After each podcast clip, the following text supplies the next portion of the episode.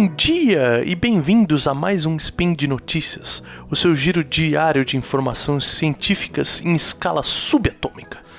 Meu nome é Guilherme Vertamati e hoje, dia 19 Hermetian, ou Hermetian, do calendário Decatrian, e dia 4 de agosto de 2019 do calendário gregoriano, nós falaremos de segurança do trabalho e condições análogas à escravidão.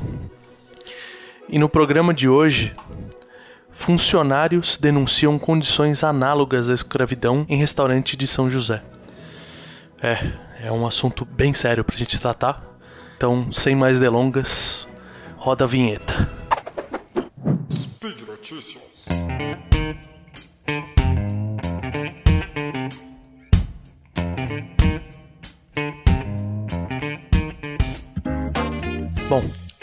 A primeira situação que eu queria comentar, eu queria começar falando de dois artigos, né, do, da Declaração Universal de Direitos Humanos da ONU, né. Começar falando do artigo 4 que é ninguém pode ser mantido em situação de escravidão ou servitude. Escravidão e a venda de escravos devem ser proibidas em todas as suas formas. Esse é um. E o outro artigo é o artigo 24, né? Todos têm o direito de descanso e lazer, incluindo limitações razoáveis das horas trabalhadas e os períodos de feriados, finais de semana com pagamento, com direito ao pagamento. Por que eu quero começar a falar isso? Quando a gente fala em escravidão, a gente pensa numa coisa muito fora da realidade. Pensa, sei lá, é algo que acontece no Nordeste, que acontece em, fazendas, que acontece em países do Oriente Médio.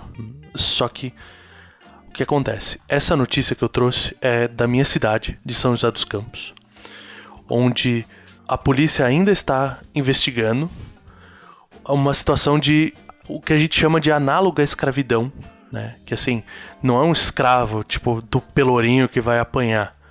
Mas a, a, as condições são subhumanas. Você não respeita o direito de o direito da pessoa, né? Você invade o direito dela, seja por uma pressão financeira, seja por uma pressão de força mesmo, de medo.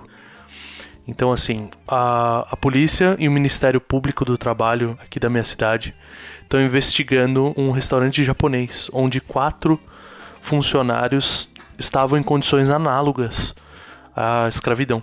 E a Polícia Civil alegou que pode ser que tenham até 15 pessoas passado por esse restaurante em situação análoga. Eram pessoas que vieram do Nordeste, né, principalmente naturais da Bahia e de Sergipe, que vinham com uma promessa de emprego, vinham com uma promessa de ganho para que enviassem dinheiro para suas famílias. Só que a situação é muito diferente. A situação deles era assim: absolutamente tudo era cobrado. Eles moravam num porão e eles acabaram se endividando porque tudo era exigido que eles tivessem uma boa apresentação, uma boa estética física. E os chefes deles cobravam até a gilete e o creme de barbear, o sabonete era cobrado. Então é aquela coisa do o pouco que ele ganha, ele não consegue pagar todas as dívidas. Era cobrado o uniforme, era cobrada a lavagem desse uniforme, era cobrado um aluguel da onde eles ficavam. E tudo isso prendia eles, eles não tinham mais como voltar para casa, eles não tinham mais dinheiro, tinha uma dívida enorme, eram ameaçados constantemente. Eles não podiam comer a comida do restaurante, eles comiam comidas muito precárias e só se trabalhassem. Se eles ficassem doentes e não trabalhassem, eles precisavam ficar sem alimentação.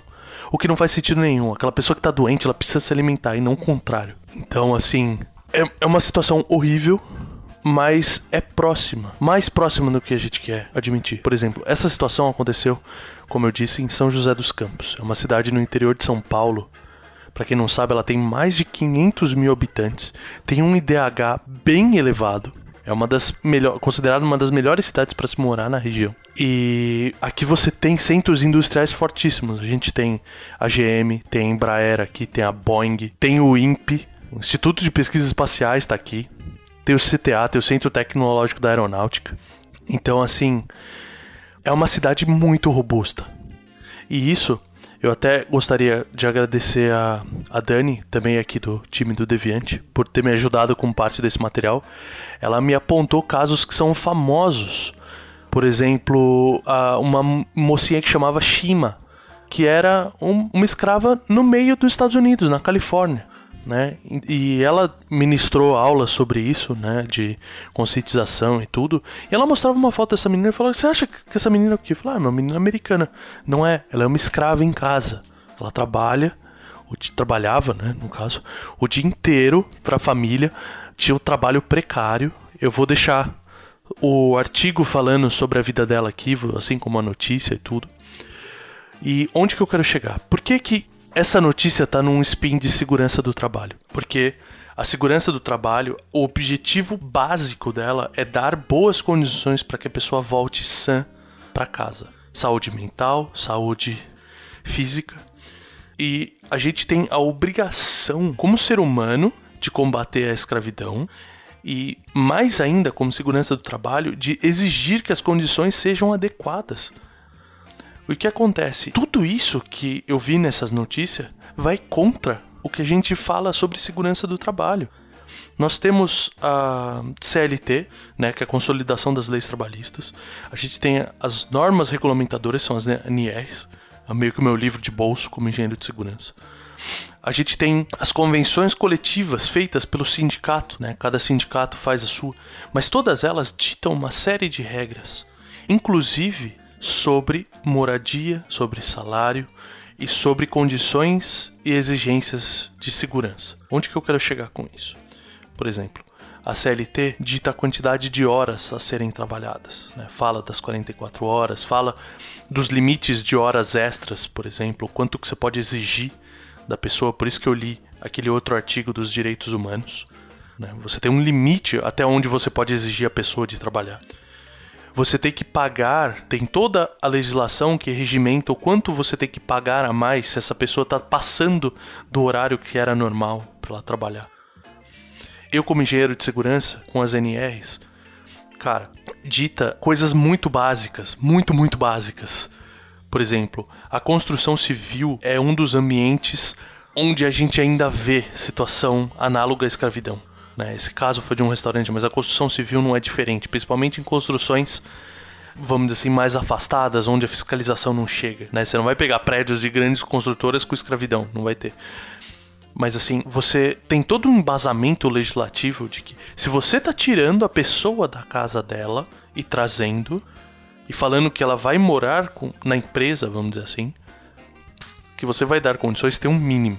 A gente tem dentro da, da NR18, por exemplo, que é a norma que rege a construção civil, um, uma seção só falando da habitação. E dita tudo, gente. Fala, por exemplo, quantos beliches eu tenho que ter, qual pé direito eu tenho que ter acima do beliche para a pessoa não dormir, tipo, numa gaveta, vamos dizer assim. Ele dita coisas simples do tipo quantas torneiras de água eu tenho que ter, quantos vasos sanitários para que não fique aquela multidão de pessoas usando fala sobre o pagamento da pessoa ter lá, fala sobre as refeições, gente. É tudo isso é registrado por lei. Então assim, essa ofensa de você trazer um escravo, ela atinge uma série de esferas diferentes, né? A questão que me chocou também, né, é você exigir certas coisas demandar que a pessoa que você contratou tenha certas condições que não são o padrão dela. Vamos dizer assim, a questão do uniforme é obrigatório, gente. A NR6, que fala sobre EPIs, fala sobre equipamentos de proteção individual, fala, é obrigação da empresa fornecer isso. Não só fornecer, mas é obrigado a lavar. Então, assim, todo aquele uniforme que era cobrado desses funcionários para que eles se endividassem ainda mais e a cada lavagem era cobrado deles. Isso é um absurdo, é um absurdo. Então assim, pode parecer muito longe, pode parecer uma situação de filme, né? Mas ainda existe, gente, e a gente ainda precisa combater isso. Cabe a nós todos sabermos é, identificar pelo menos o mínimo de condições de trabalho. Se, você, se tem alguém trabalhando numa condição que você fala, meu, eu não sobreviveria numa condição dessa, já é o primeiro indício de que tem alguma coisa errada ali, certo?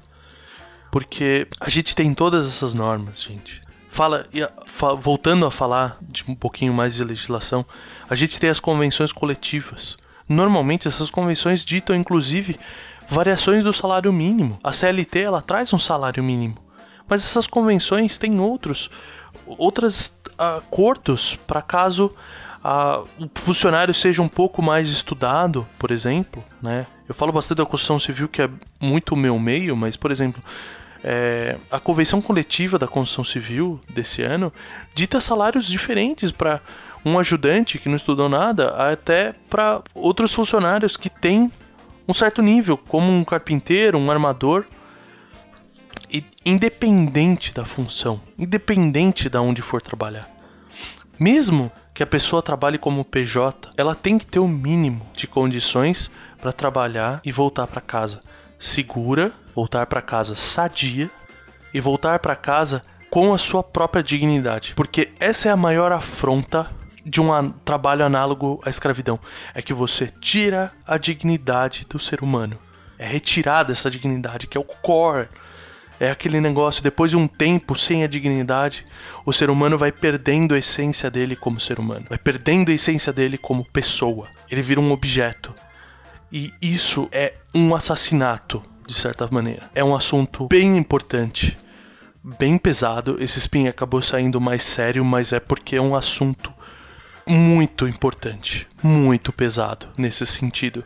Porque a gente não deve, em momento nenhum, tirar a dignidade das pessoas. O respeito ao próximo é previsto em lei, é previsto nas religiões, é previsto no bom senso tá ok?